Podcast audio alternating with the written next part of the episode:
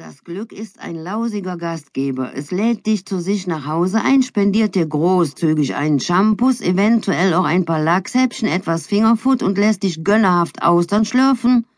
Und genau in dem Moment, wo du dich gerade an die gute Kost gewöhnst, räumt das Glück den Tisch ab, schmeißt dich wieder raus und sagt, die Party ist zu Ende. Das nennt man Schicksal und man macht dafür gerne die Vorsehung, schlechtes Karma oder irgendwelche höheren Mächte verantwortlich aber in der Regel sind die Gründe nicht im Übernatürlichen zu suchen. Manchmal hat das Schicksal auch einfach nur zu große Schuhe.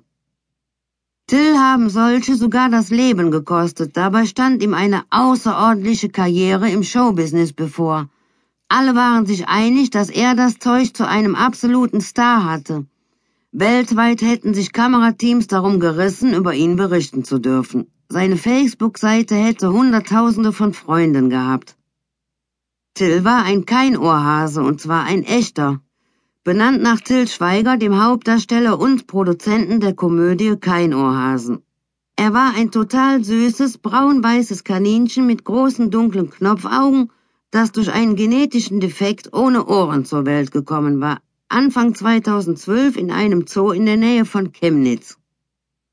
Der kleine ohrlose Till war so goldig und putzig, dass sofort klar war, dass er die Attraktion des Tierparks werden würde und selbst Berühmtheiten wie Eisbär Knut, Krake Paul oder das schielende Opossum Heidi noch weit in den Schatten gestellt hätte.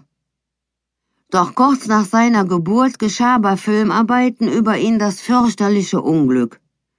Es war die allerletzte Einstellung des TV-Drehs in Tills Stall, der Kameramann ging in die Hocke, dann erhob er sich, trat einen Schritt zurück und merkte plötzlich, dass er auf etwas stand, etwas sehr Weichem.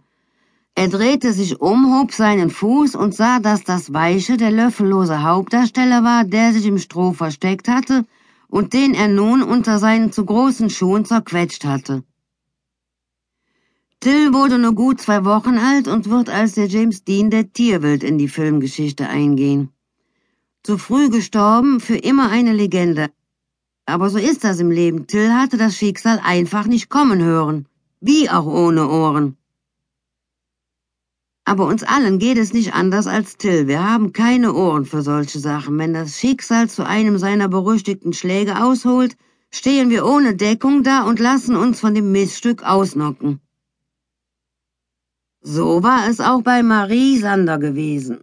Sie hatte ihr Schicksal vorher weder gehört, noch gesehen, noch geahnt, noch gespürt. Schließlich war sie keine Maus, die schon Tage vor einem schweren Erdbeben aus ihrem Loch flüchtet, kein Hund, der vor einem drohenden Vulkanausbruch zu jaulen anfängt und auch kein Vogel, der mit solch feinen Sinnesorganen ausgestattet ist, dass er einen Tsunami kommen spürt. Und deshalb lag Marie Sander jetzt zu Hause in ihrem Bett und schaute fern, Seit Tagen, seit Wochen oder genauer gesagt seit vier Monaten, elf Tagen und zwölf Stunden. So lange war es her, dass sie aus dem Krankenhaus und der Reha wieder nach Hause zurückgekehrt war, insgesamt elf Monate nachdem ihr Leben ins Rollen gekommen war, und das im wahrsten Sinne des Wortes, denn Marie Sander saß im Rollstuhl. Seit dem Tag, an dem das Schicksal ihr einen Schlag versetzt hatte, unvermittelt, hinterhältig, anfallartig. Deshalb heißt es ja auch Schlaganfall. Früher bestand ihr Leben aus Rock'n'Roll, heute kaum noch aus Rock, dafür umso mehr aus Rollen. Früher war sie Sängerin und Bassistin, doch seit ihr linker Arm seinen Dienst verweigerte, war ans Bassspielen nicht mehr zu denken. Dabei war Marie Sander mal richtig gut im Geschäft gewesen. Sie hatte drei Nummer 1 Hits geschrieben, zwei goldene Schallplatten und einen Echo verliehen bekommen. Sie hatte schon ihr ganzes Leben lang Musik gemacht, doch eines Tages vor ungefähr zehn Jahren war der Erfolg plötzlich über sie hereingebrochen. Das Glück hatte sie zu sich nach Hause eingeladen und sie reich bewirtet, hatte sie mit Lachsschnittchen nur so überschüttet. Sie hatte dankend angenommen und sich nie etwas drauf eingebildet, denn sie sagte sich immer, Erfolg steigt nur zu Kopf, wenn dort der erforderliche Hohlraum vorhanden ist. Sie hatte auch nie versucht, sich ihren Erfolg zu erklären. Sie sagte sich, ich bin wahrscheinlich so ähnlich wie Heidi das schielende Opossum. Das hatte sich auch nie gefragt, warum es so berühmt geworden war, und obwohl es nichts konnte, außer dumm herumsitzen und schielen, hatte es genauso viel Facebook-Anhänger wie Angela Merkel.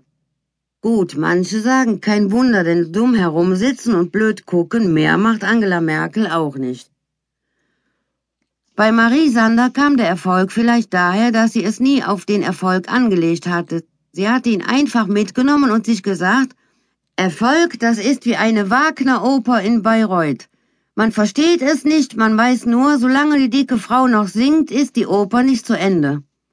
Aber jetzt sang Marie Sander nicht mehr, sie stand nicht mehr auf der Bühne, die Oper war zu Ende. Der Fernseher lief und tauchte ihr Wohnzimmer in ein Licht, als wenn eine Hundertschaft der Polizei nachts zum Großeinsatz mit Blaulicht durch ein Aquarium fährt. Marie schaute auf das gegenüberliegende Gebäude. Sie fragte sich, welche Opern dort hinter den Fenstern der ehemaligen Nähmaschinenfabrik, in der sich heute hippe Lofts befanden, jetzt gerade aufgeführt wurden. Waren es komische Opern, waren es dramatische Opern, in denen am Ende immer einer stirbt? Vielleicht passierte genau in diesem Moment hinter einem der Fenster gerade etwas Furchtbares, Raubmord, Totschlag oder noch schlimmer, eine nächtliche Wiederholung von Wetten das. Marie Sander musste kurz auflachen bei all den Dramen, die sich eventuell in diesem Moment in dem Gebäude gegenüber abspielten, war da ihr eigenes Drama wirklich das Schlimmste von allen. Dieser Gedanke half ihr oft, wenn sie mit dem Schicksal haderte. Dann dachte sie, egal wie scheiße dein Leben auch sein mag, es gibt immer irgendwo auf der Welt ein dickes Kind, dem gerade ein Eis runterfällt, bevor es daran lecken kann. Marie selbst war alles andere als ein dickes Kind. Bei einer Größe von 1,76 wog sie 50 Kilo. Sie konnte essen wie ein Schaufelradbagger im Braunkohleabbau und nahm einfach nicht zu. Selbst jetzt mit 42 im Rollstuhl sitzend nicht. Auch sonst hatte sie der Schlaganfall optisch nicht sehr verändert. Sie hatte leicht hagere, aber feine Gesichtszüge und Augen, auf die jeder sibirische Tiger neidisch gewesen wäre. Ihre Haare waren rot wie glühende Stahlschlacke, die frisch aus dem Hochofen fließt, wenn sie nicht gerade mal wieder weißblond waren. Trotz wechselnder Haarfarben waren sie aber immer zügellos in alle vier Himmelsrichtungen aufgetürmt und hochtopiert sorgsam über Jahre mit so viel Haarspray, Gel und Chemie behandelt, dass jede Sondermülldeponie dagegen der reinste Kurpark war. Ihr Geschmack ließ sich in einem einzigen Satz zusammenfassen, je wilder, umso besser.